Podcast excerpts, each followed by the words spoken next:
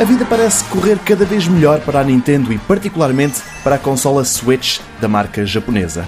Depois do lançamento de um jogo que dificilmente vai perder o título de melhor do ano, Legend of Zelda Breath of the Wild, agora a mítica fabricante de consolas lança um jogo que recorre a um protagonista que talvez seja ainda mais famoso e reconhecido do que a própria Nintendo.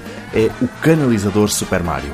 O título que já está nas lojas há um mês é o Mario Kart 8 Deluxe, uma versão atualizada para a Switch de um jogo que foi em primeiro lugar lançado a pensar na malograda Nintendo Wii U.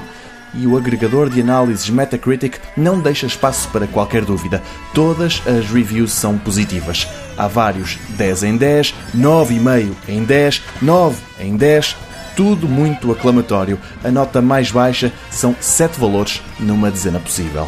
Feita a média desses números, o resultado é claro, trata-se do segundo melhor jogo para a Nintendo Switch. Mas se a comparação for feita com os jogos criados para todas as consolas, o Mario Kart 8 Deluxe mantém-se no top 5.